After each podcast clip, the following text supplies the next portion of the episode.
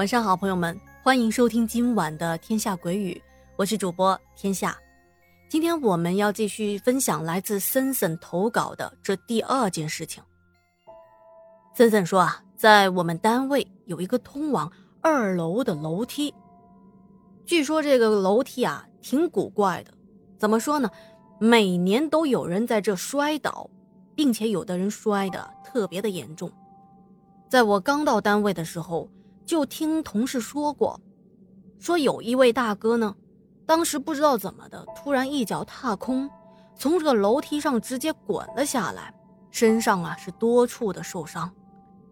而且啊，据别的同事说呢，他们走在这楼梯上啊，有时候会莫名的感觉到有点想崴脚。于是大家都在埋怨啊，说这楼梯台阶设计的特别的高，然后呢，踩在台阶上的这个台面呢又特别的窄。可是我们单位啊，其他楼梯也是这样设计的，那也没听说过谁在别的楼梯上摔倒过呀。我也没有想到有一天我居然也会在这个楼梯上摔跤，并且摔到去住院。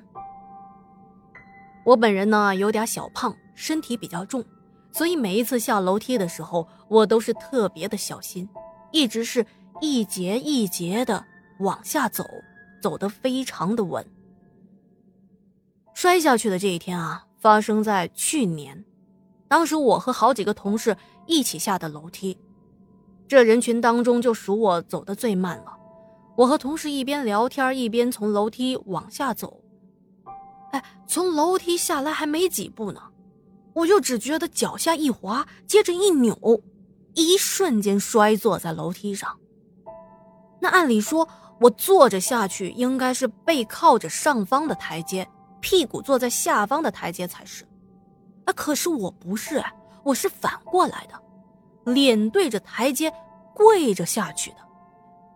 在跪下去的那一刹那，右边的膝盖也重重的磕在了台阶的边缘上，而我这一屁股摔下来呀，摔得我眼冒金星，疼得我龇牙咧嘴，好半天我都起不来啊。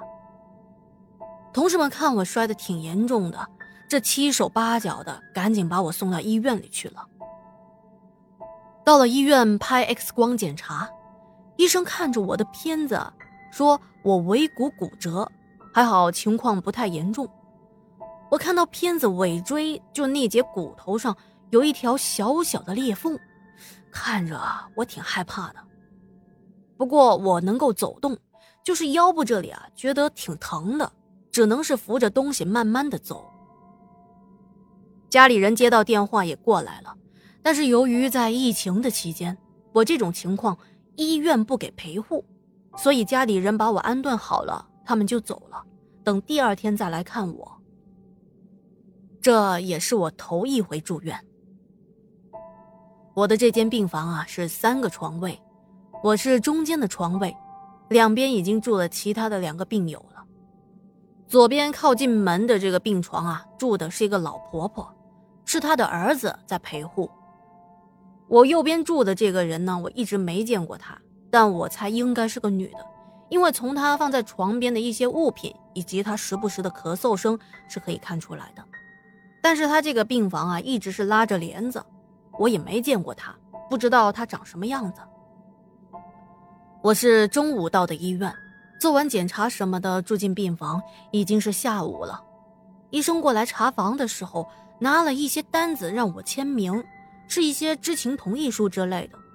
具体的内容我也没怎么看，因为医生拿着单子过来跟我说的时候呢，他说如果我恢复的不好，将来可能会有一些后遗症，比如说我以后生孩子的时候可能会引起产道的狭窄，不利于生产。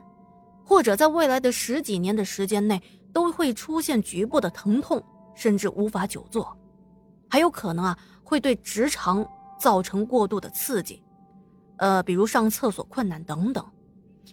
听医生说的，我当场都已经哭出来了。